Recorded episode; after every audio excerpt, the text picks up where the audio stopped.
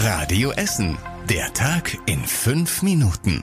Am 3. November, ich bin Zoe Tassovali. Guten Abend und schön, dass ihr dabei seid. Ja, heute ist ein ganz spannender Tag. Die gesamte Welt blickt auf die USA. Dort wird heute ein Präsident gewählt. Wer macht aber das Rennen? Der amtierende Präsident Donald Trump oder sein demokratischer Herausforderer Joe Biden? Die Entscheidung wird die weltweite Politik, Wirtschaft und auch die Gesellschaft definitiv beeinflussen. So viel steht fest. Auch die Amerikaner bei uns in Essen gucken gespannt auf die Wahl in den USA. Rund 450 Amerikaner leben bei uns. Eine von ihnen ist Eileen Dinnen aus Rüttenscheid. Sie geht davon aus, dass die meisten Amerikaner im Ausland Joe Biden gewählt haben. Leute, die im Ausland sind, vielleicht sind ein bisschen mehr Kosmopolit, sehen hier, dass die äh, Sozialhilfe ist super, dass die Gesundheitssystem funktioniert besser als in den USA. Und so, wir fühlen das, okay, amerikanische Leute hier sind demokratische Wähler. Dinnen ist Vorsitzende der US-Demokraten an Rhein und Ruhr. Auch die amerikanische Professorin Melissa Knox-Raab von der Uni Duisburg-Essen setzt auf Biden. He's not a gangster. Er ist wenigstens kein Verbrecher. Klar, er redet manchmal komisch und ist alt, aber ich denke, Biden ist eine nette Person und würde versuchen, das Land wieder umzukrempeln, sodass die USA nicht mehr die Lachnummer der Welt sind.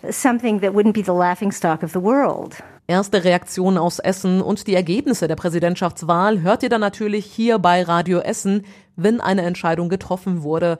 Wir werden uns aber wohl etwas gedulden müssen, denn Experten rechnen kaum damit, dass bis morgen früh ein klares Ergebnis feststeht.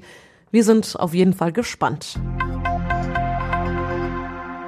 Vielleicht erinnern sich ja einige von euch noch an diesen schrecklichen Unfall. In Bottrop ist vor gut zwei Jahren ein Heißluftballon in einen Strommast geflogen und in 65 Meter Höhe hängen geblieben. Der Rettungseinsatz dauerte Stunden.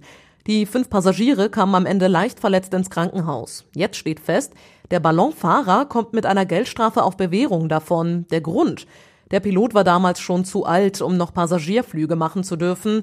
Es wurde aber keiner schwerer verletzt und der Pilot war auch nicht mit Absicht gegen den Mast geflogen, sagt die Staatsanwaltschaft. Außerdem hat der Pilot die Ballonfahrt inzwischen aufgegeben. Es gibt also keine Wiederholungsgefahr.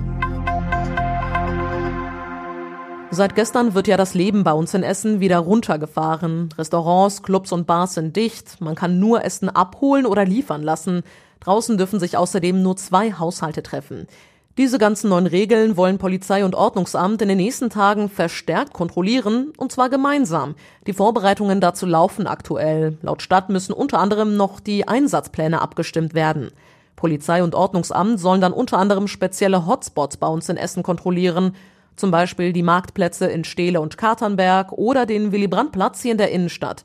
Dort versammeln sich ja in der Regel sehr viele Menschen. Durch die gemeinsamen Kontrollen sollen zum Beispiel Bußgelder schneller verhängt und Platzverweise durchgesetzt werden. Einige von euch haben es ja vielleicht mitbekommen, bei der Bombenentschärfung gestern in Stoppenberg wurden zum ersten Mal auch Warnsirenen ausgelöst. Nein, das war kein Versehen, sondern das soll ab sofort immer passieren, zumindest dann, wenn es Warnsirenen im näheren Umkreis der Bombe gibt. Das sagte der Leiter der Essener Feuerwehr Thomas Lembeck im Radio Essen Interview. Gestern wurde das also zum ersten Mal getestet. Es gab aber eine kleinere Panne.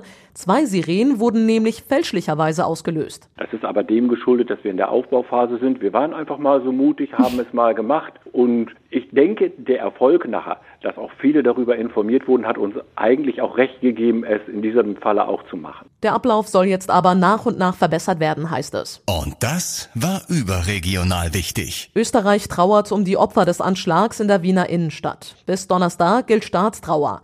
Nach derzeitigen Informationen hat ein 20 Jahre alter Islamist gestern Abend in der Nähe der Wiener Hauptsynagoge wahllos auf Passanten geschossen. Zwei Frauen und zwei Männer starben, mindestens 14 Menschen wurden verletzt. Einige von ihnen schweben sogar noch in Lebensgefahr. Der Attentäter wurde von der Polizei erschossen, er war wohl ein Sympathisant der Terrorgruppe IS.